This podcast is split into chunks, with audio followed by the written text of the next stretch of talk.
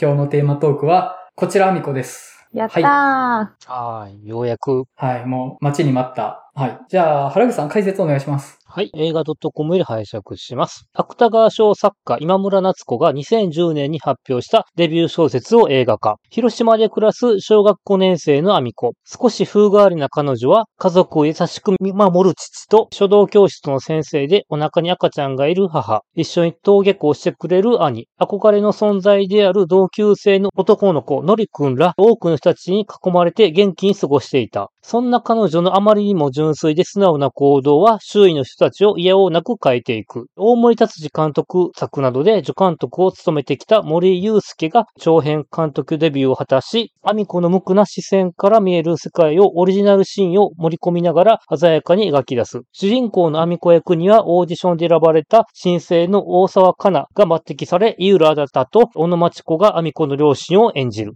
となっております。はい。では、ここから具体的な内容に触れる話入っていきたいと思います。ネタバレ気にされる方がいらっしゃったら、一旦聞くのを止めていただけたらと思います。はい。では、おのおの触りの感想を伺っていこうかと思うんですが、原口さん、本作の感想いかがでしょう？はい。えっ、と、皆さんがいろいろと言うと思うんですけど、私は二つ気に入ってて、一つはお父さんの描かれ方がいいなっていうのと、うんあと結構こだわった絵作りを気に入ってて、その辺をこの後話せたらと思ってます。はい。前田さんいかがでしょえっ、と、私は結構好きな作品だったんですけど、今年見た映画の中で一番人と話したいなって思うようなううん。映画だなとうん。思いました。だから今日めっちゃ楽しみにしてました。はい。マリオンさんは、ま、前結構ね、聞きましたけど、そうですね。一応もう一回。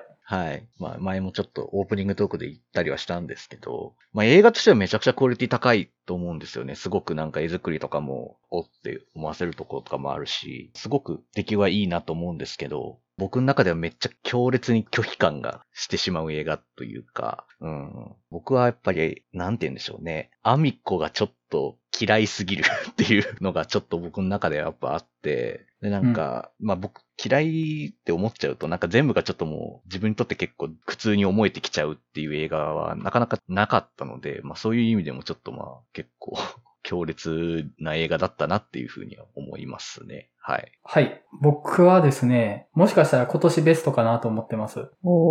で、えっ、と、僕はかつて、ちょっとだけアミコだったし、ちょっとだけアミコのお兄ちゃんだったし、今もちょっとだけアミコのお父さんだし、あと、アミコの周囲にいるすべての人々にちょっとずつ僕なんですよね、多分。本作の中に僕がいないのは多分お母さんだけなんですよ。うん。で、あっちこっちに入ることができる。入ってしまえる。で、そうすることで、誰も悪くないんじゃね？みたいなので、結構しんどい映画でしたね。うん。これを描いたのって本当にすごいことなんじゃないかなと思って、あと、小説との補完ですね。これがすごかったです。あの、小説読んでよかったなっていうのがあって、映画っていう媒体の特性と小説っていう媒体の特性、それぞれがこのこちらみこっていう物語を別の側面から切り取ってて、それぞれを見ることで保管される物語っていうのが結構強烈で、小説読んだのも含めて今年ベスト級の体験だったかなと思ってます。はい。そんな感じで。はい。では、いつ、こちらみこについてお便りいただいていますので紹介させていただきたいと思います。前田さん読んでいただいていいですか？はい。えっ、と、お名前、西野さんから。西野さん 西野さんだ。多分、あの西野さんだ。いつも映画バー来てくださる西野さんだと思います。あの西野さんであり、週刊曲がりで図書館バーでしたっけ？の店長されてる方ですよね。はいでは、読みます。いつも楽しく聞かせていただいてます。こちらアミコ、見ていてしんどい映画でした。鑑賞から時間の過ぎた今となれば、アミコを中心にして崩れていく世界を映画の中に見ていたと思います。そして僕は崩れる側の世界の人間として作品を見ていたので、このような感想になったのだと思います。シンジ君に全く感情移入できないエヴァンゲリオンってこんな感じなのかも。アミコを中心にした見方をすれば感想は変わっていたのかもしれません。ありがとうございます。ありがとうございます。ありがとうございます。アミコには感情移入してなかったってことですね。その周囲の人間視点ってことですね、これは。うん。うんそうですね。崩れていく世界側の人間。うんうん。僕結構、それこそ本当この間の映画バーの時にもちょっと、こちらアミコの話西野さんとしてたんですけど、僕結構わかるなと思いながら話は聞いてましたね。ああ、なるほど。そこは噛み合ってたってことですね。うん。まあ、そのあたり、もしかしたら次の映画バーでまた話するかもしれないですね。そうですね。うん。喋ろうぜ。喋ろうぜって。これ、断定してるけど、あの西野さんじゃない可能性もあるから、一応。うん。こっちは知ってる人だと体でね、話してますけど。まあ、あのーお便りありがとうございました。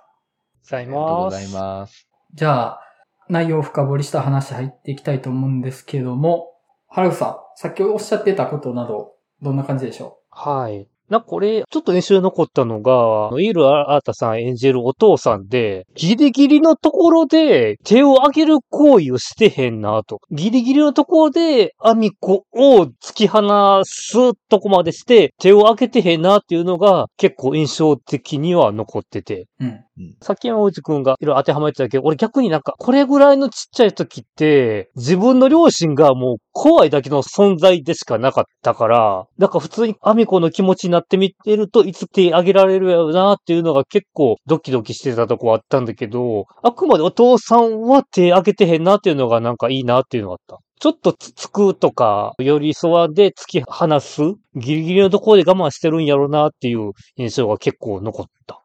かなと。うん。まあ、大々小なり子育てってしんどいですし、耐え難いことって結構あるとは思うんですよね。で、その中でも、まあ、アミコは特殊よりうん特殊って言うの正しいかわかんないですけど、あえてここはもう特殊と言っときます。特殊よりの存在であり、より負荷が大きい。でそれに耐えるっていうのは結構なことではあるんですよね、間違いなく。うん。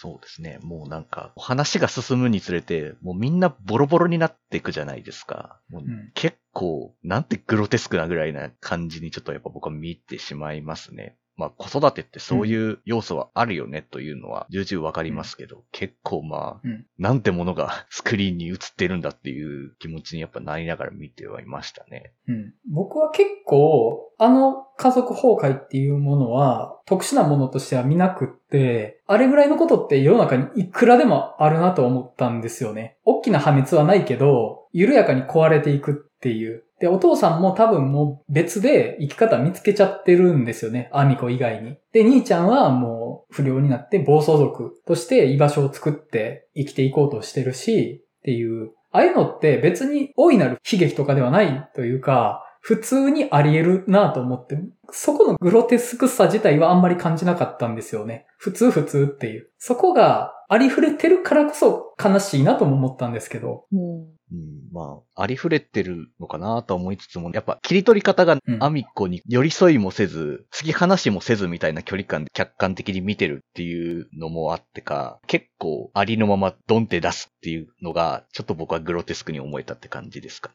怒ってることは確かにあり得ること、大きい、小さい、関わらずどこかで絶対あることなんだろうなとは思いつつも、なんかある種こう距離感を保ったままあれをそのまま出すことに僕は結構なんかグロテスクさを覚えたかなって感じがちょっとあったんですけど。うん。うんなるほど。途中ちょっとホラー映画みたいな演出も入ったりするじゃないですか。小野町子が机に突っ伏して顔も見えないみたいな、髪の毛がバサーってなってるとことかもちょっとホラーみたいにしか見えないというか、ちょっと怖いみたいな演出も結構されてるし、まあちょっとなんか、うん、グロテスクさが僕の中では結構際立って見えたんですよね。アミコの身の回りで起こる出来事っていうのがすごく。うん。なんか私、正直最後の最後まで、あんまり今作の嫌な空気感じなくて、結構ずっとアミコ目線で、それこそちょっとハッピー気味に見てて、うん。だから私、なんかそれこそその、小野町子が壊れちゃうきっかけになる、お墓作るうん。事件というか出来事があったと思うんですけど、はい。あれもなんか私も絶対喜んでくれると思った。うん正直。だからわからんくてほんまに。なんで小野町子があんなに泣いてるのかが。っていうぐらい、なんかちょっとアミコによって見てましたね。うん。だからなんか唯一自分の本当の子供じゃなかったっていうところで、うんまあちょっと納得というか、アミコが自分の本当の子供だったら多分違ったのかなとは思ったんですけど、うんアミコの行動自体にはなんかあんまり私はそんなにおかしいことをしてるんかなってちょっと思っちゃって、うん。なんかその、周りの人も、うん、お兄ちゃんも優しいし、うんクラスの男の子も優しいし、うんそうじゃない人たちもいるけど、なんか自分もそんな感じだったような気もするなとか思いながら見てたんで、あんまり嫌やなって全然思わずに見てました、最後まで。最後は嫌でしたけど。うん。あ、なんか、多かれ少なかれみんなああいうことあったよねとは思うんですよね。なんて言うんですかね。うんこの子供っていう右も左もわからないし、もうとにかく純粋。それゆえに何か、ふと客観的に見ると、あれちょっとこれまずいのではみたいなことを平気でやっちゃうみたいなのって、絶対僕もやってきたと思うし、なんかそれはわかるんですよね、そこは。うん。だからなんか、アミコが悪いとは断罪はしたくないけど、ただめっちゃ、あなんか嫌な気持ちになんかすごくなっちゃう。まあそれは今僕がちょっと大人になってそれを見ているからなのかもしれないし、っていうのはあるんですけど、まあでも絶対そういうこと僕もしてきたなとは思って、なんかそこは一定のこう理解、一定の理解というかそこはわかるんですけどね、なんかね。なんかでもやっぱ僕、うーんってなっちゃって、なんなんだろうな。うんえっと、そういう意味でね、なんか俺は、ちょっとさっき山口くんだから特殊って言ったけど、割と俺最初見たときは、基本的にアミコは、ひたすら純粋無垢な素直な女の子っていう立ち位置では見てて、そういう意味ではなんか俺も自分のちっちゃい時と、なんか重なるなあいうところはあったり。う ん逆にそれで親の反応がショックやったりしたこともあったりとかあったかな？うんうんなんか俺ちっちゃい時に、いわゆる紐靴をデビューする時に、なんかリボン結びがなかなか上手にできなくて、それだけでおかんがショックで寝込まれたことがあって、なんかそれに近いものを思い出してしまって。ああ、それはちょっと近いかもしれない。うん。ああ。なんかそのことをちょっとね、この間もみんなファミコは話しながらちょっと思い出してしまった。うーん。まあ、あの、子供って大なり小なりああだとは思うんですよ。こっちの思惑を汲み取ってくれないみたいなのってあるし、僕見てて、あ、これ子育てしててこういう瞬間結構あるなって思うところちょこちょこあるんですよね。あ、なんか意図は伝わってないなっていうので、ギャップが生まれるみたいなのはよくあるんですよ。で、まあ本作、アミコ、おそらく、まあ、何か発達に関する障害を持ってそうな感じがすると思われる。自閉スペクトラム症であるとか、ADHD であるとか、あるいはそういったものを合わせ持ってたりするかもしれない。集中力がないであるとか、うんうんあと何でしょうね。まあその、自分の世界に入り込みすぎてしまうであるとか、うんうん。まあそういう状況みたいなのが見られる。それはもしかしたら症状って呼ばれるものかもしれないですけれども、でもやっぱり子供って明確に疾患名がつくようなものでなくても、ある程度はああだとは思うんですよ。うんうん。うん黒くはなくても、淡いグレーとか濃いグレーとかっていうのはあるなとは思って、そこはすごい普遍性がある話だなとは思うんですよね。親の言うこと聞けないよねとか、空気読めないよねとか、その空気読むって概念そもそもないですよねみたいなうん。そういうのってむちゃくちゃあるとは思うんですけど、やっぱり本作はその普遍性とは別の特殊な話にもなっていくとは思うんですよね。やっぱりその普遍性の領域ではないよなっていうぐらいには、やっぱりアミコは特殊と思われるっていう感じにだんだん分かっていくっていう感じ。うんはじめは、原口さんがおっしゃってたように、純粋な子供。ちょっと純粋すぎる子供に見える。でもい、いくらなんでも、わんぱくすぎるだろう。いや、これって、ああ、そういうことみたいなのが、見ててだんだん分かっていくみたいなのが、本作の肝というか、うんああ、そういうことだったのかって分かっていくっていう。で、これは今村夏子さんの小説、僕、まあ、今のところ2作しか読んでないけど、共通している作家性なのかなっていうふうには思います。あ、そういうことっていうのは後から分かるっていうの。うん。ですね。あと、マリオンさんもしかしたら、小説の方を読んだらもうちょっと理解しやすくなるかもしれないです、本作は。ああ。あの、全部アミコの主観なんですよね。うん。なので、全部の行動が理路整然としてるっていうのがわかるんですよ。理由がある。突発的に何か暴走しているわけではなく、例えばあの、お母さんに弟の墓を見せるっていうの。うん。あれも、今まで金魚とかカエルの墓とか庭に作ってたっていうので、まあ叱られたと。あれは、汚いからダメだったんだっていう発想をしてるんですよね。じゃあ今度は、字の綺麗なのりくんに書いてもらって、かつシールでデコレーションして、美しくしたらきっとお母さん喜んでくれるよねっていう理論が通ってるんですよ。なるほど、なるほど。はい、はい、はい。でもちろん僕たちはその理論は飛躍してるっていうのは理解できるんですけど、少なくとも小説の中でアニコの主観では、アニコが決してただ暴走するだけの怪物的なこともではないっていうのがわかるんですよね。うん、うん、うん、うん。あで、映画から原作小説に入ると、おそらくある種の答え合わせとして読めるんじゃないかなと思います。あ、ああ、なるほど。まあ、そっか。あ、アミコはこう思ってたんだなっていう。まあ、原作がもう、アミコの主観しかないってことですよね。そもそも。うん。うんああ、まあ、そりゃなんか、まあ、それをじゃあ映画にしますって絶対それは客観的になるよねっていう。アミコの前にカメラが置かれるって、まあ、客観的になるしかないっていうのは、そりゃそうなんやろうなって今思って、うん。この話を客観的に見てよかったのかなっていうのは、ちょっと、うん。いやまあその小説を映画に落とし込む上でまあそうなるっていう、うん。小説通りやれっていうのはまあでもおかしい話なので、うん。そこになんかケチをつける気はないんですけども、なんかそうしたことによって結構僕の中でのなんかこう拒否感みたいのが結構でかくなっちゃってんのかっていうのはちょっと今山口さんの話を聞いてちょっと思いましたね。うん。その拒否感っていうのは、アミコを取り巻いてる状況に対するもの、それともアミコに対するものなんですか？うーん、自分がなんでこんなになんかなのかなって思ったんですけど、結構僕いろいろ考えたんですけど、僕なんか一番自分に近いなというか共感してたのってノリ君だったんですよね。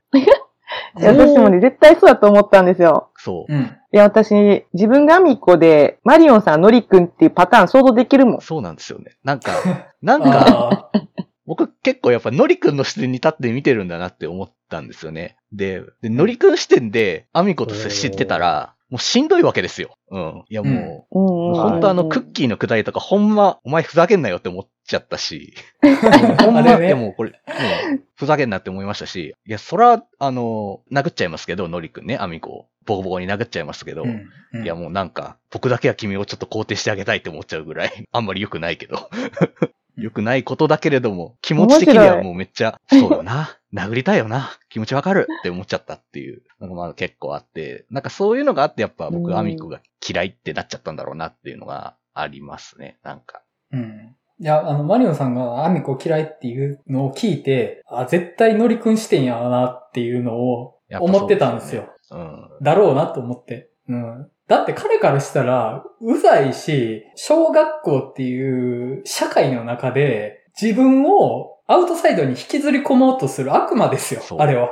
そうなんですよノリ君からしたら。で、やっぱなんか、ノリ君素直なので、アミコちゃんのこと面倒見てやってねって言われたら、まあ見ちゃうわけですよね。で、多分僕もそうしてたろうなって思うし、あうんと、小学校時代でしたっけ？アミコとノリ君、付き合ってんだぜって林立てられて、ノリ君が教室内で悲惨なことになるじゃないですか。悲惨なもう気持ちになるじゃないですか。うん。なんか、ああいうの、僕なんか経験あるなって思い出して、あの、きついな、それは。なんか似たようなことあったんですよ、僕も。うん。ああいう、あいつはい、あの子のこと好きらしいぜ、みたいな、林立てるみたいな、もうすごいこっぱずかしくなるみたいなのが、経験があるので、なんか余計に自分とノリ君を重ねちゃうっていうのがやっぱあるかなとは、まず思いますね。うん。あれはね、しょうがない。てか本作、誰も悪い人いないと僕は思ってるんですよね。まあ、うんあえて、原因と呼ばれるものを突き詰めるとしたら、原因はアミコなんですよ。ええ私は結構お父さんがひどいと思まあ、お父さんあそれもそうも結構、うん。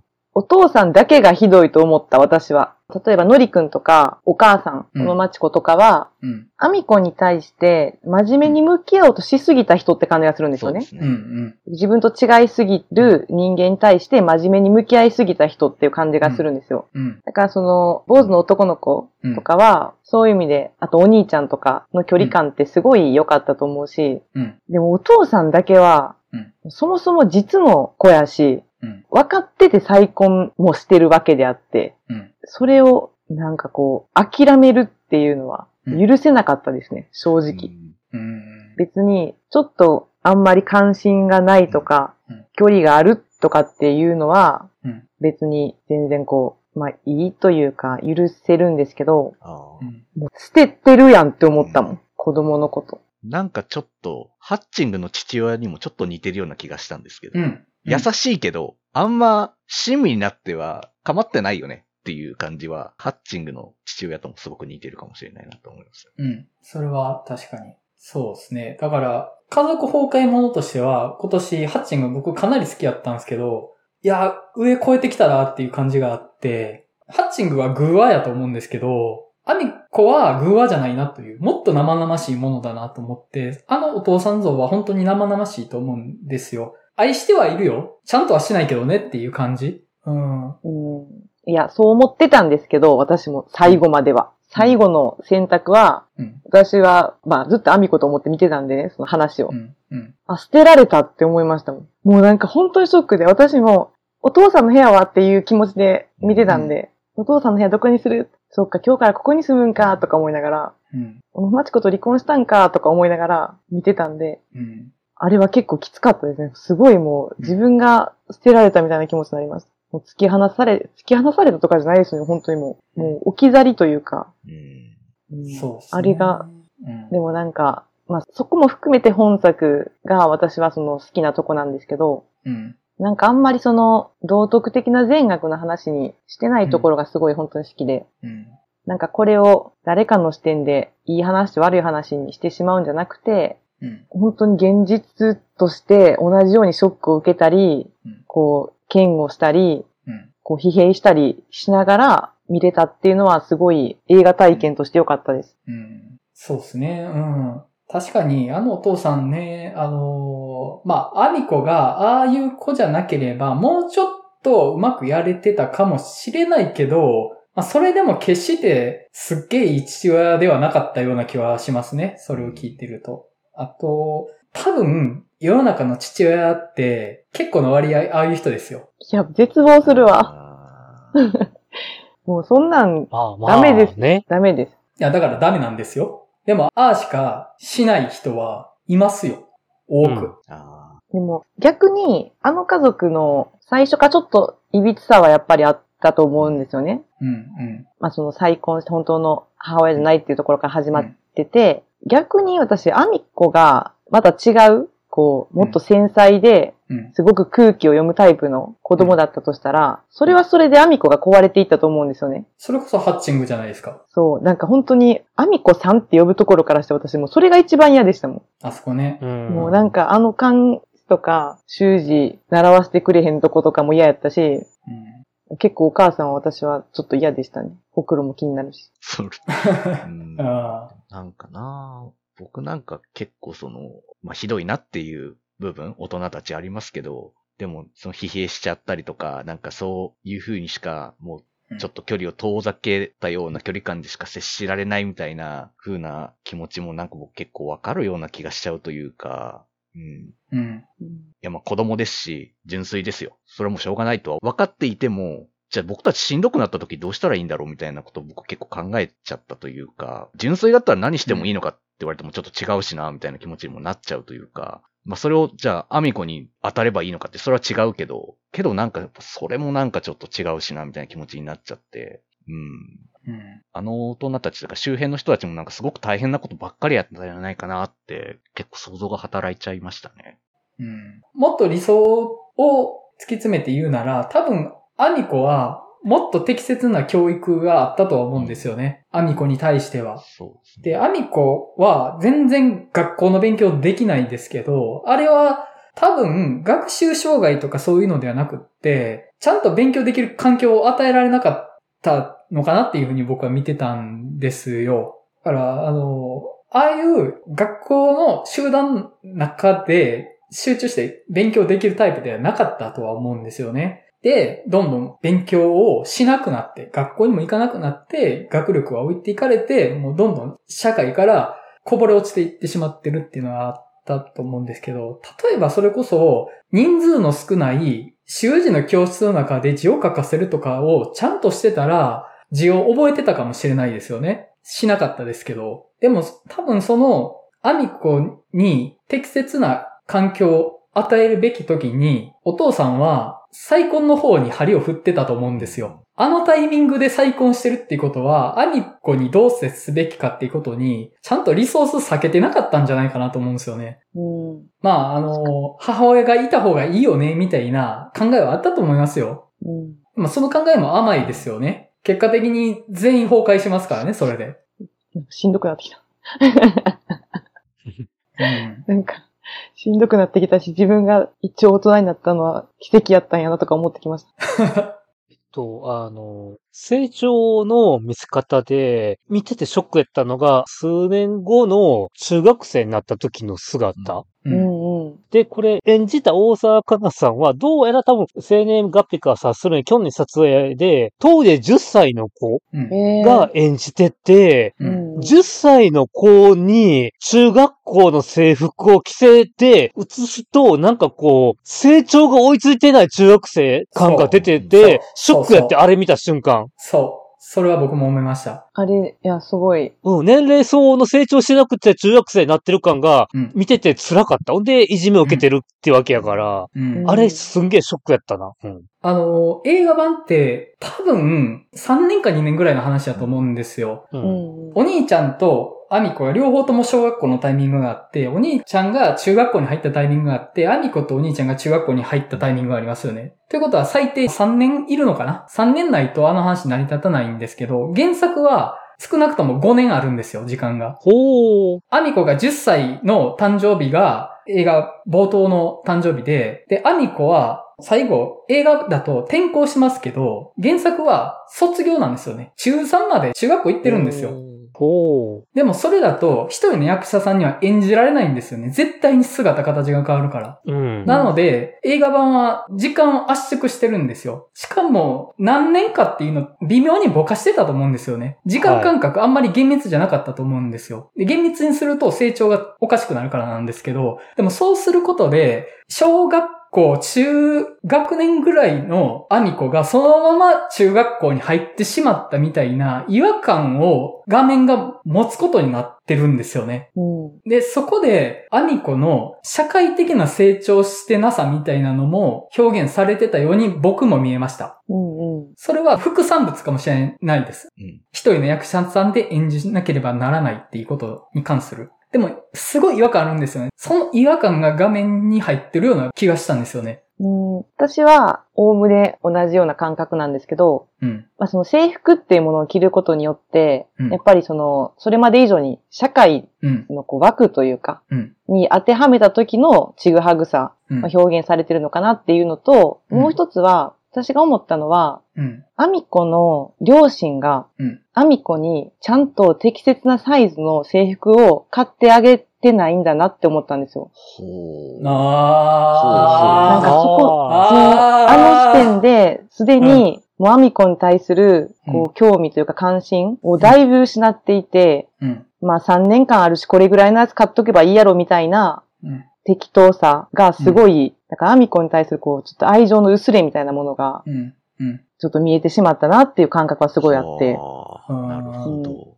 ちゃんと制服が、あれ、ぴったり制服サイズがもうちょっとちゃんと合ってたら、うんそんなに違和感、そこまでまだ出てなかったと思うんですけど、うん。すごいダボダボの服着てたから、うんう。ん。うん。そこは思いましたねな。るほどな。うん。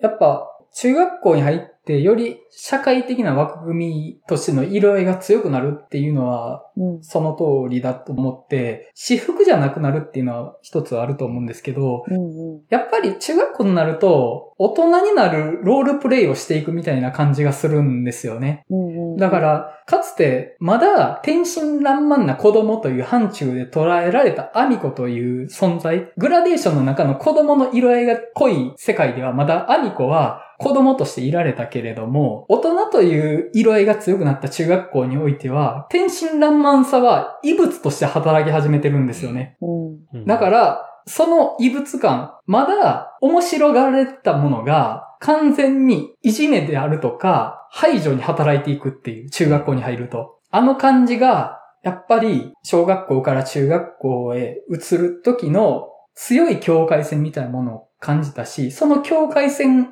を超えられないアミコっていうものがすごい際立って見えたんですよね。うん、確かにそうですね。中学校に入るって、やっぱ大人になるロールプレイをしだすっていうのは確かになというか、やっぱ人の目を気にしだすようになる年じゃないですか、やっぱり中学校って。うん。でもやっぱアミコって別にそうこん気にしてないから、まあちょっとやっぱ、何あの子ってやっぱなるのはそうだよねっていう、思います。うんあの、さっき原作は5年って言ったんですけど、5年あることで、お兄ちゃんとちゃんと年離れてるんですよね。2つ離れてることになるのかな。アミコが中学校入ってる時点ではお兄ちゃんは中学校にまだいるんですよね。田中先輩って恐れられてるから。だから多分2歳離れてるんですよ。だからアミコは中1の間は立場が守られてたんですよね。うん。田中先輩の妹だからっていうことで。で、映画版だとお兄ちゃんは退学になるんですよね。でも、あの、原作は卒業してるんですよ、お兄ちゃん。ええだから、映画版の方が時間が圧縮されてる分、多分映画版は僕1歳差だと思うんですよね。表現としては。そうじゃないと多分5年に収まらないから、そうじゃないと5年かかっちゃうんで、多分1歳差になってたと思うんですけど、アミコとお兄ちゃんの年が近くなったことで、お兄ちゃんがいなくなるために退学っていう表現を取らないといけなくなってるんですけど、それとは別に、原作は卒業なんですよね。転校じゃなくて。で、これの意味ですよ。恐ろしい意味だと思うんですけど、映画版は転校なので、おばあちゃんの家に行った後も、学校行くのかなって気がするんですよ。うん。多分転校して、おばあちゃんの家から地元の学校行くのかなって気がするんですけど、原作は中学校卒業なんですよ。うん。義務教育を終えるってことは、もう学校行かないよねっていうことなんですよね。あで、まだ転校の方が救いがあるというか、俺はもう無理やけど、おばあちゃんやったらアミコのこの先見れるかもしれないっていうことで、また中学校の途中で転校させたように見えるんですけど、義務教育を終えるタイミングまで待ったっていうことは、ここまで待って俺はあと知らんっていう意思表示だと思って、ーうん。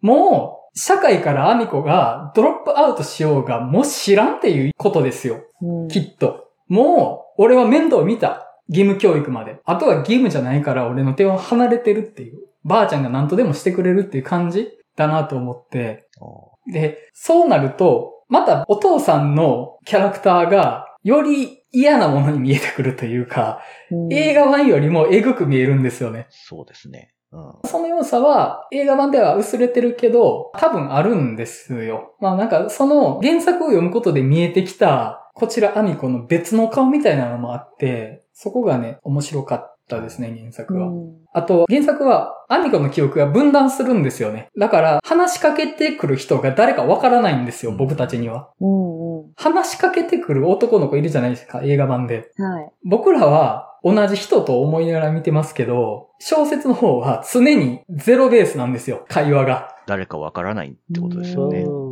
誰かわからない。常に初めて登場してきた人として描かれてるとか、あるいはシーンが飛ぶんですよね、いきなり。ポンって。で、それはアミコが別のことに気を取られたから、話が飛ぶとかっていうのを文体で表現してるんですよね。あれ、のりくんどこ行ったの？みたいなのがなったりとか、それはもうアミコが別のことに気を取られたから、もう話が飛びましたみたいなことを普通にしてるんですよ、原作の方は。でそこがね、本当に原作で読み解ける部分がめちゃくちゃあるなと思って、本当に比べることで見てくるものがあると思います。映画はやっぱり客観視することで見えてきてるものを見てるんですよね、僕らは。うん。で、で、映画は小説と違うのは、僕たちはアミコになれないっていうものを見せつけられ続けると。正直映画は見ててもなんでこのタイミングでアミコこんなことするのとか、なんでこのタイミングでこんなこと言うのみたいなのいっぱいあるんですよね。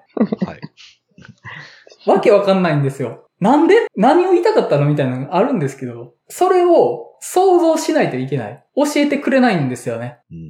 うん。うん。そこが、まあ、映画版としての強みだなと僕は思って、アミコは他者であるという、もう怪物的なまでの他者であるっていうものを見せつけられるんですよね。で、それでも、このアミコを見続けられるかっていう、観客の君たちはっていう。ああ、なんか僕、それもちょっと、あれかな。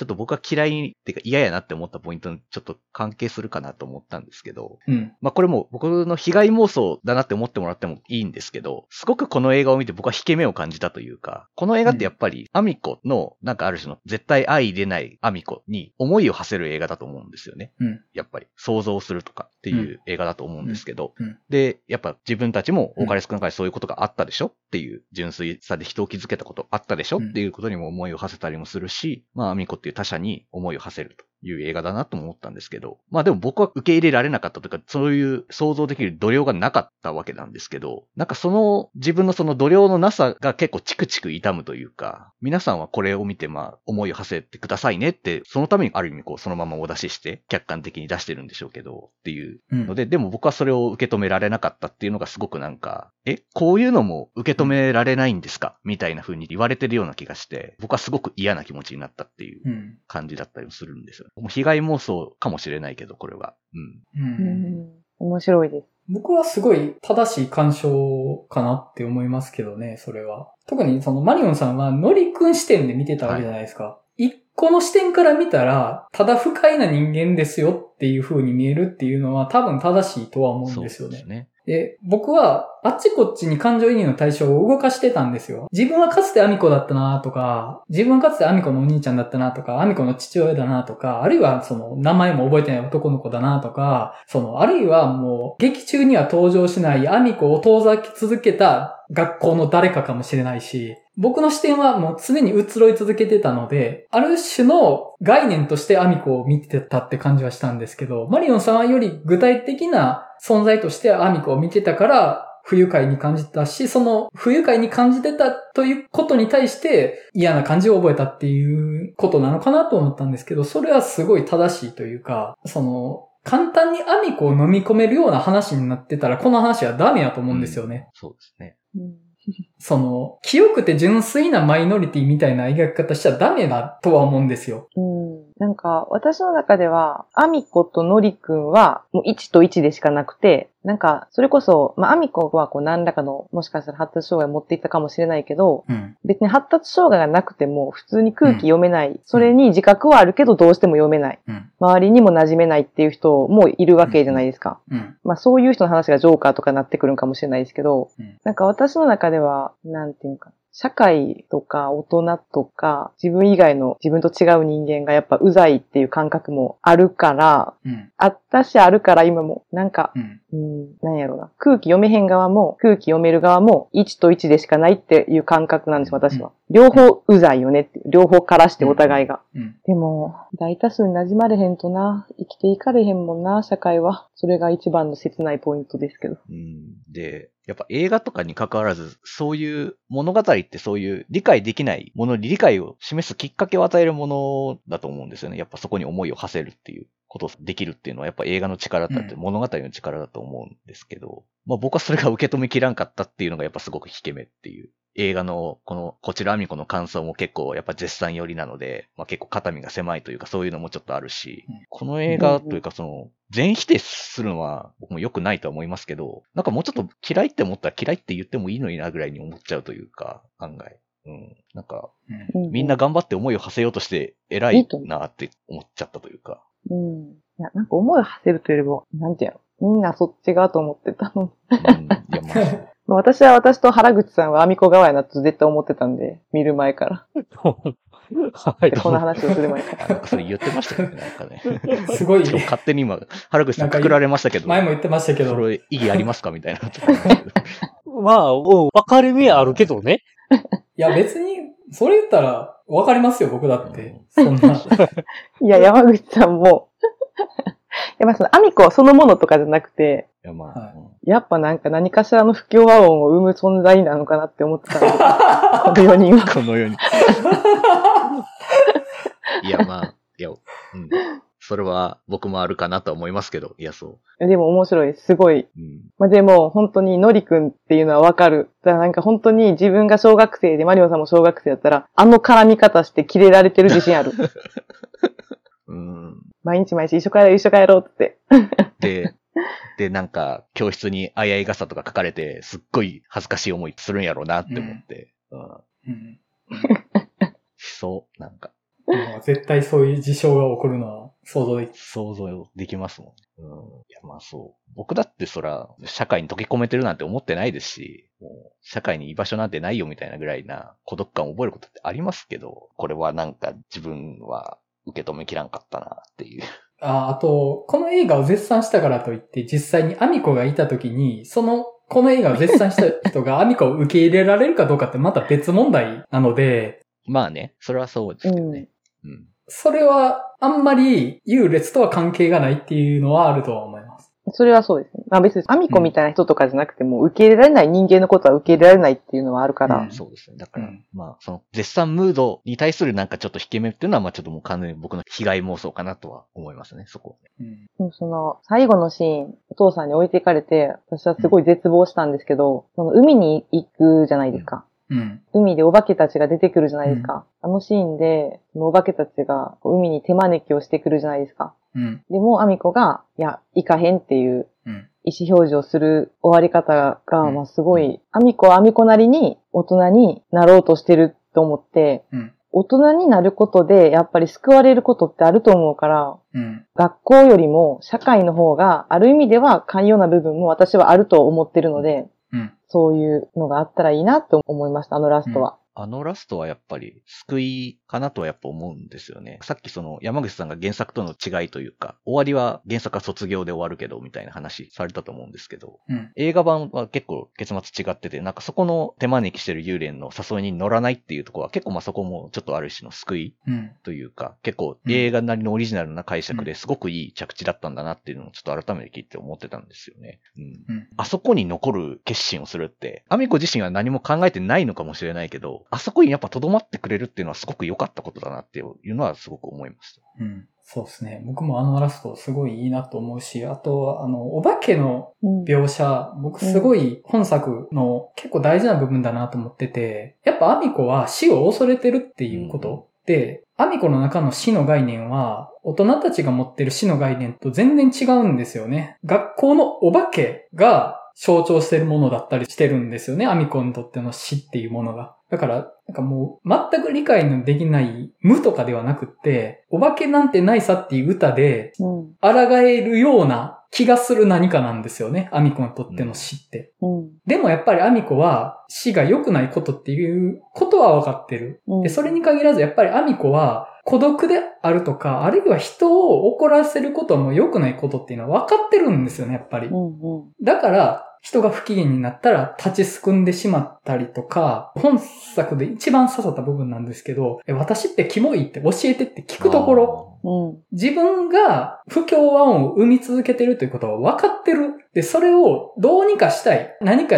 で今自分は苦しいからっていう。アミコは冬の中に防寒着も傷に立ってるような状態。うん。すごく苦しいけど、その原因が服を着れば治せるものとかっていうことを気づいてないような状態だと思うんですよ。うん。ボキャブラリーがないからって言い方でもいいと思うんですけど、この状態を抜ける、この苦しい状態を抜けるにはどうしたらいいかっていうのがわからない。少なくとも自分が素で持ってるものではそれを突き詰めることはできないから教えてっていう。でも、大人たちはずっとそれを隠し続けるんですよね。何も教えてくれない。死んだ自分の下の兄弟の性別も教えてくれない。うん。自分がどうしたらいいのかも示してくれない。で、最終的にあの男の子、ちょっと格好つけた感じで、いや、もう、わしだけの秘密じゃって言って去っていくけど、僕あのシーン絶望やなと思って、教えたれよって。そうすることでアミコは、この自分が良くないって感じてることの正体を突き止められるかもしれないのに、初めてアミコは自分の苦しさの源を誰かから教えてくれるかもしれないのに、教えないんかよと思って、僕あのシーン絶望して、お前も大人たちと一緒じゃと思ったんですよね。カッコつけてよ。うんアミコを傷つけないのがいいと思ってるなんて大人たちと一緒じゃねえかと思って。辛い。もうあのシーンね、辛くて。いや、なんか山口さんの話聞いてたら泣きそうになってきた。アミコは、苦しさの正体がわからないだけでずっと苦しいんですよ。でもさ、その、我々、いや、もちろんね、そのある程度ね、その社会に他の人たちうん。を思いやりつつ、こう、社会で生きていかなくちゃいけないのはもちろんなんですけど、うん。その、キモいとこがあるからといって、直していけなんてちょっと過酷が過ぎるというか、なんか、うん。まあそれが風呂入るとかやったらいいですよ。風呂入るから。うんでも、そうじゃないところ、自分自身の部分を言われてしまったら、うんそれを直すって自分じゃなくしていく作業でもあるというか、うん。そそれをしてまで、こう、社会に溶け込んでいかなあかんっていうのはちょっと残酷すぎる気がする。うん。そんなこと言ってもしょうがないんですけど。うん。いや、残酷ですけど、うんアミコがそれをしたいと思ってるんだったら、させてあげたいなとは思うし、そもそも僕らもそれしてきたでしょ？アミコほどどでかい壁にぶつかってないかもしれないけど、ちょっとしたことですり減ってはこうしない方がいいなっていうことで、本当の自分みたいなものをその度ぶつからないように形変えてきたでしょ？それは。で、それをもう自分に、変えたくない自分として生きてきて、もう変える前のことを忘れちゃったみたいなうん。状態ですよね。うーん。いや、でも、どうなんやろ。それは悲しいことですけどね。アミコにそれをやる権利がないわけではないと思いますよ。でも、キモいことを言われたことじゃないもん、別に。それは。お前、こう、キモいから直せって言われるなんて、うん。なんか、そんなん言い出したら、そんなことまかり通りますかってなりませんか？その、キモいの基準何なんですかってなりませんか？うんそもそも。まあね。キモくないかどうかって誰が決めてるんですかまあってなる気がする。まあ、あの子の物差しでしかないですけどね。そのキモいかキモくないかって言われて、キモいと思うって、そのは彼の物差しでしかないかもしれないけどね。うん。まあだからそういう意味では、でもそのノリ君が嫌やからついてくんなとかやめろってずっと言ってたわけじゃないですか。う。うんん。それが、その、本来人が何かを直すきっかけになり得るうんけど、それはアミコはならなかったわけじゃないですか。うん。でも、その伝えるの難しいですね。その、ついていくこと自体がキモいとかっていうことでもないじゃないですか。その、その行為がキモいっていうことじゃなくて、うん。空気読まれへんことがキモいねんっていう話だと思うんですけど、うん。空気を読むっていうのは教えれるのかっていう話も結構あるのかなっていう。うん。まあね、方法論というにはあまりに曖昧なものですからね。そうですね。いつの間にかうん読めるようになってたみたいなもんじゃないですか。空気を読むって。もうなんか自転車は乗れなかったけど今乗れるとかってもう乗れなかった時のこと想像できないみたいな近い位置から、なんでしょうね。でも読めてるかどうかわかんないじゃないですか。読めてる気がしてるだけで。いや、もちろんそうですよ。うん。読めてるかはわかんないですよ。うん空気って読むもんじゃなくて読んでるふりをするもんだと思いますよ。うん。うんでも、それがうまくできない人もやっぱいるからさ、それを責められるのはちょっときつい。きついけど。うんうん。あなんか辛くなってきた。やばい。なんか謎のダメージ食らってきたと。ちょっと話を作中のことに戻しましょうか。はい。今まであんま触れてないんですけど、僕本作のすっげえ大事な部分、やっぱお兄ちゃんの存在だとは思うんですよね。うんうん。お兄ちゃんはマジで頑張ってたうんとは思うし、ただやっぱり敷地を超えるともう我慢できなくなっちゃうっていうのもわかるなとは思って、やっぱまた小学校時代の時のアミコに対する接し方のお兄ちゃん前とした感じ？で、お兄ちゃんはやっぱりアミコにさっき言ってたようなことを教えようとはしてたじゃないですか。うんうん。あの人のほくろ見るなよとか。うん。それは失礼やぞっていうね。それは空気を読むということのうんかけらじゃないですか。ほくろを見るなよっていうのは。そこでお兄ちゃんももうあの事件があったことでやっぱもう切り替わっちゃうんですけど、あれがなければ多分お兄ちゃんはアミコにいろんなことを教えようともっと頑張れたとは思うんですよね。うん。お兄ちゃんは本当に、まあ、兄弟っていいなって、私も弟がいるんですごい思うんですけど、うんなんか兄弟だけが、なんか自分のこと分かってくれる存在ってやっぱ思うタイミングがあったりうん。して、うん。確かに。それは、うん。なんか大人じゃない存在で一番身近な存在って兄弟やなって。うん。それは思いますね。でもお兄ちゃんお兄ちゃんの人生を歩んでいきますもんね。うん。確かになんか劇中のお兄ちゃんの距離感って結構やっぱ絶妙だなっていう。ぐれてやばい状態になってましたけど、なんだかんだ仲いいとも悪いとも言えない距離感があるから、あの辺の出し方がすごい、確かに上手いなと思いました。まあでもなんか僕ちょっとやっぱこの映画のことがちょっと拒否感ベースで見てるとこがあったので、嫌いや嫌やって思いながらちょっと見てた部分はあったんで、なんでもまああれこれどうなんやろって思うシーンがちょっと目についちゃったりしちゃったんですけど、お兄ちゃんがぐれるタイミング結構急やなとか勝手に思ってたりはしたんですけど、うん。うん。9。あと、中学校ですよね。はい。中学校って退学ってあるんでしたっけ？そう。そこね、違和感なんですよ。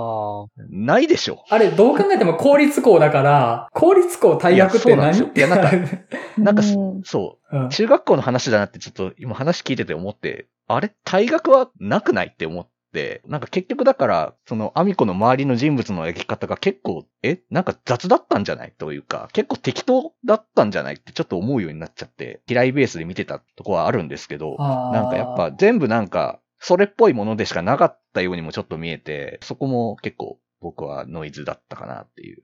なるほど。それはあるかもしれないですね。時間を圧縮した弊害だと思います。お兄ちゃんを卒業まで長引かせられるタイムスパンの話になってないから、退学っていう手段を取るしかなかったけど、え、公立中学校退学ってあるんですかみたいなのになるし、あと原作は5年ぐらい時間があるので、お兄ちゃんがグレるって多分もうちょっと緩やかなグラデーションなんですよね。映画版マジいきなりタバコ吸ってるじゃないですか。ええって。そう。急なんすよ。なんか。うんまあでも実際、グレるときは急にグレるんちゃいます、まあまうん、まあ、僕はそういうもんとして見たから、うんまあまあって思ってたけうどん、急だなとは思いました。結構、そっち行くんやっていう感じが。うん。なんかお兄ちゃんに関しては、うんいや、あれぐらいのグレ方って結構健全やなと思いましたけどね、私は。だからお兄ちゃんはお兄ちゃんで、こうコミュニティにちゃんと所属して、多分あの手のタイプは、なんやかんや暴走族とか入るんやけど、17とか18ぐらいでう、んスパッと働き出すタイプなんちゃうかなっていう。なんかそんな気もしますあ。。根は真面目そうやなっていうのはありますもんね。結構お兄ちゃんは割とまっとうな、うん。うん。うん、うん、まともそうだとはわかりますけど。まあ、なんかそのね。やっぱりそれまでアミコの面倒を見る人でしかなかったから、お兄ちゃんコミュニティに属せてなかったんですよね、多分。で、小説の方だとその描写はあって、アミコがからかわれないように帰り道で同級生が来たら隠れるっていう描写があるんですよ。うん。うん。っていうことは、お兄ちゃんは同級生とあんまり付き合えてなかったはずなんですよね。アメコの面倒を見てたからってことですね。うん。でも、まあちょっともう、表面張力がバーってこぼれちゃって、お兄ちゃんはお兄ちゃんで自分の居場所を作りに行ったっていう感じはあったのかなとは思って、うん。まあまあ、あれはあれで、うん、お兄ちゃん視点の話でも成り立つぐらいには、そういうことってあるよなっていうぐらいには見てたかなって思いましたね。あと最後、助けに来てくれたしね。あの、うん。お化けいるっていうう。ん。あそこほんま嬉しかったです。あそこ絶妙な距離感が一番出てるなって思いましたね。なんだかんだ助けてくれるというか。うんめんどくせえなと思ってるかもしれないけど。うん。でも結構、兄弟の距離感とか家族の距離感って意外とあんな感うんそうじですね。うんし。かもこう、他者から見たら、すごい冷たいというか、きついうん口調だったり、ぶっきらぼうだったりするけど、それだけ気を許してたりうん。するから、ああいう感じっていうのもあったりして、お兄ちゃんは本当に良かったです。あと、卵ね。うん。卵。卵鳩の卵。卵ね、残ってたんやっていうね。鳩、昔ベランダにいたからわかる。たんですね。ずっと音すんねんな、確かに。ああれ、卵割れないんやってちょっと思ったんですけどね。うんそうまあ、ちょくちょくその、ちょっとファンタジーがやっぱ入るというか、んファンタジーが入ってて、うん、ちょっとその、うん。うん、あの、超細かいとここすり続けて申し訳ないんですけど、原作やとあの卵3個なんですよ。細かいな。マジで細かいな。はい。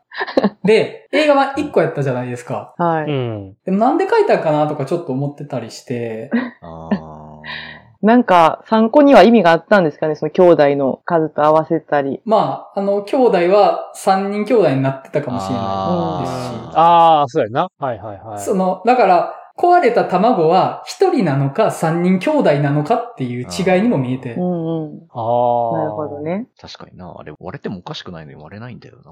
うんなんかちょいちょいなんかね。そこ映画のファンタジーやなーって。まあ、あとなんか結構、冒頭で、みかん天井に投げるじゃないですか。で、落ちてこないっていうシーンとかも、うんあれも結構不思議だなと思いながら見てましたよね。そうやね。ああ、なんかはいはいはいはい。落ちてこないみたいな。うんうなんか、あれもね、どうなんやったんやろうなと思って。意味は、まああるんでしょうけど、絶対。あんな違和感のあるシーンないと思うので、なんかやっぱ意図はあったよなと。どこに挟まってんってな。トウモロコシからめちゃくちゃ水出てくるとか、え、何？ってなったんですけど。なんかね。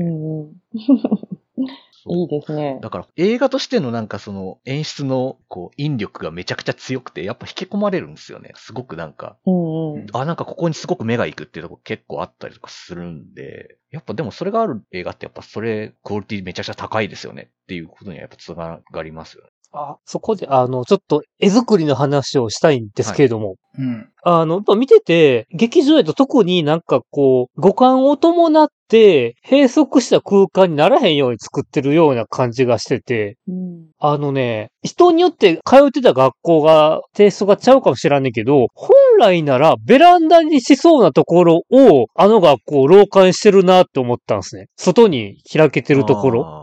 ろ。うんうん。あれ、なんか、俺通ってた学校は普通ちゃんと窓枠があって、鉄筋入ってるようなと思ったんですけど、今回の学校は外に開かれてるじゃないですか。もう雨が入ってくるような。うんあれなんか珍しい。なんかあれで閉塞した空間じゃなく、実はアミコは広い世界を見てるっていうように見せてんのかなとかって思ってて。うん結構要所要所で閉塞的ならんと、広い空間を見せようとした絵作りをしてるなっていうのが結構見てて印象に残りました。うん。ああいう学校はまあ、あるっちゃありますかね。僕の小学校の時もああいう廊下でしたけど、うんあそうやったんや。うん。確かに、その、世界の広がりがあるっていうのは、おっしゃる通りだなと思って、やっぱ、アミコの主観ではどこかに閉じ込められてるっていう感じではないんですよね。やっぱりアミコは広い世界にいるっていう風に自分のことを捉えてるから、そこの広がりがある、開放感のある話だったと思うし、あと、音の演出もすごい良かったなと思って、例えば暴走族の音が近くではならないとかね。で、うんちょっとその、ポコポコした可愛らしい音が流れてるとか、その、基本的にアミコの世界は、アミコが楽しくなるように作られてるっていう感じ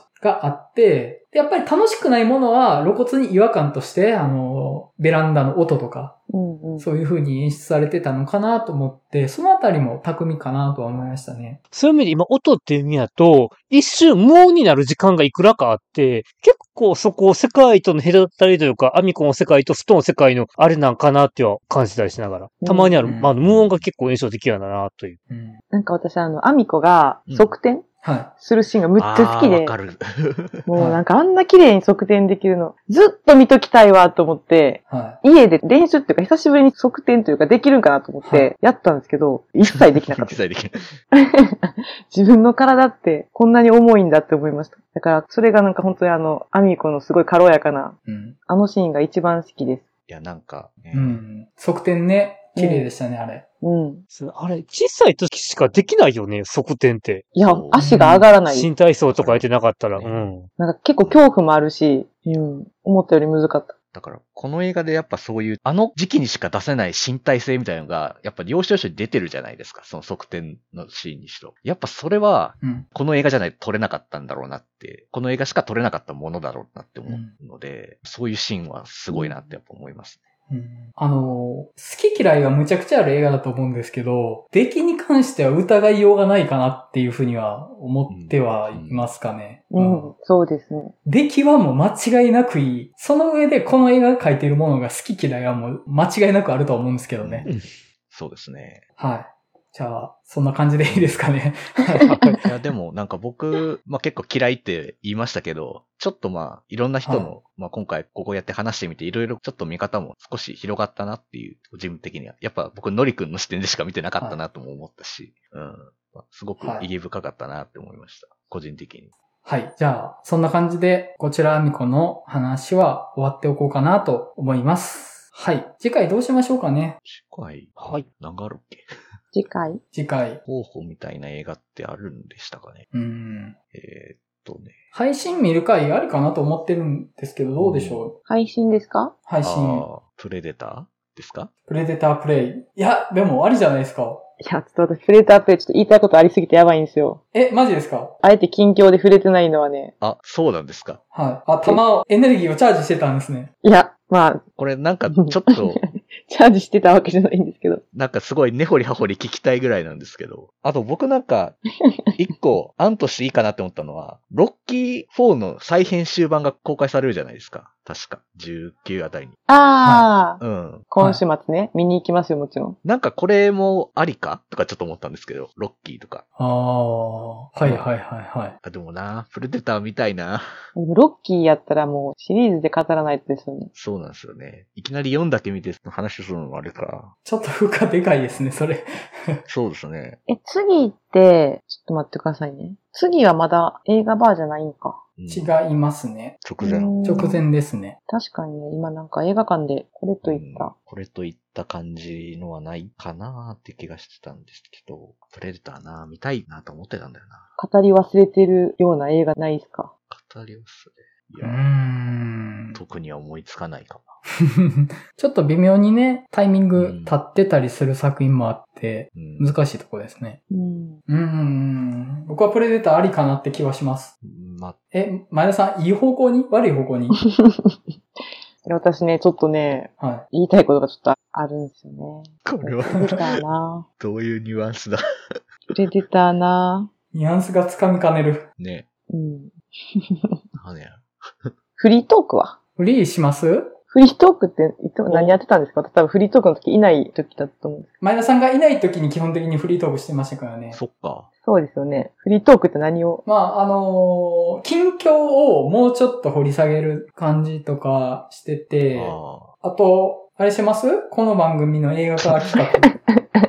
あ、そうだ、それやろうやろーちょっといきなりこれ出て何かと思ってるリスナーさん多いと思うんですけど、この、アフタートーク内でね、本当に。うん。いや、でも妄想企画ありじゃん。ちょっとね、はい。あの、収録外で、もしこの4人、映画バーの、ラジオやってる4人で映画化したらみたいなのを、はい。この収録外に妄想で話してたんですけど、はい。それが案外盛り上がったんですけど、まあそれをまあフリートークでやろうかってことですよね。はありじゃないですか。なんかその、映画好きな人が結構考えることが、その、映画作りに携わるなら、どのポジションがいいですかっていう話をしてたんですよ。そうそうそう。い。あまあ、監督、脚本、キャスティングとか、撮影、衣装、いろいろあるじゃない宣伝とかもあるし、って話をしてて、そもそも我々を映画化したらどうなのかっていう話そういう感じでしたね。はい。そういうのを収録外に延々と話していましたっていう。1時間半ぐらい話してましたもんね。次の日が休みだからって。でもなんかそういう雑談を交えつつ、近況報告はいって感じですかね。映画の話しつつ、はい。僕以外の3人でその話してたんですけど、その話聞いて僕も結構考えちゃいました いや、ほんまに、はい山口は面白すぎるんですよ。え？ほんでね、なんか、自分を演じてほしいのは誰かとか、はい。結構そういう話で盛り上がったんですけど、あの、はいおのおのの、いもうちょっと次回詳しくというか、ちゃんと話すと思うんですけど、おのおのの、こう、ストーリーに出てくる異性はい。も考えてて、はい山口さんの分も勝手に考えようと思ってたんですけど、山口さんの好みというか、はい。がわからなすぎて、はい。マリオンさんが堀北真希好きとかはもう知ってるんですけど、なんか、そういえば山口さんってそういう話全然せえへんなって思ってなんか気になってました。誰を出したらいいのかな。言われてみたら誰もいないですね。誰もいない。そんなことあります？いや、なんか映画の中のヒロインとしうてんうん。いいなと思う人はいますよ。例えばその、霧島の橋本愛とかね。はいはいはいミューズやわっていう。あの作品にとってのミューズやって感じするけど、でもなんか僕主役にしてもヒロインじゃないわ、みたいな。そう、自分が主役の時の、まあそのヒロインというか恋人でもいいし、何でもいいんです。どんな関係性でもいいんですけど、うん自分のストーリーに登場させる異性、誰がいいかなっていう話。いないっすね。いない。いない。いない。サイコパス味感じるわ。それを来週考えてみよう。はい。いや、うん。いや、いないです。はい。あのいえ？や、僕、基本考えたんですけど、僕しか出てこないんですよ。怖い怖い怖い。え、どういうことですかそれ？そう、だから、えっと、この4人でっていう話で、僕しか出てこないってなんかね。え、マルコビッチの穴的な？と。か、なんか、なんか、うん、それはちょっと思った。やばい、楽しい、すでに。はい。じゃあ、あの、まあ、次回フリートークで、じゃあ、あの、フリートーク内でプレデターの話しましょう。話とかもね。わか皆さんった。のプレデターの話を聞きたいので、わかった。まあ、その中で、あの、フリートークの中の比較的大きめのトピックとして、映画の話したすぎるラジオ映画化企画。映画化企画、お願いします。はい。じゃあ、私の役だけ予算割いてほしいです。え、はい。あの、そういう予算なんぼとかリアルな妄想もいいですし、も はい。じゃあ、そんな感じで、これ次回告知なんて言ったらいいの？伝わる？う、わかんない。次回告知。まあ、フリートーク。だから、映画化企画、ついに始動。指導。はい。じゃあまあ、そんな感じでいきます。はい。はい。時間では、大丈夫ですか？あ、もう巻きます。あ、あまあいい、任せていいですか？また。でもはい時間やばいよな。やばかったです任せてください、マリオンさんに。じゃあ、すいません。山口また時間やばいので、消えます。おお疲れ様でしお疲れた。様です。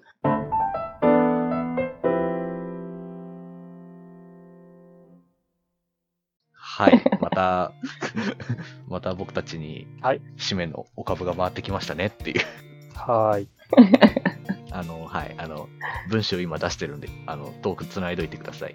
トーク？話ちょっと繋いどっていただけますか？っていうああ、えっと、それな、来週フリートークがね、うまいこといけばいい話ができるかなっていうのが俺はあって。あ、そうなんですか収録日の前日に某大作映画で某ハリウッドスターの舞台挨拶取材できるかも。へえ、すご。その辺の話がなんか来週できたらなと思ってて。ほんまや、期待してます。はい。ちょっとそれは収録外話します。この後。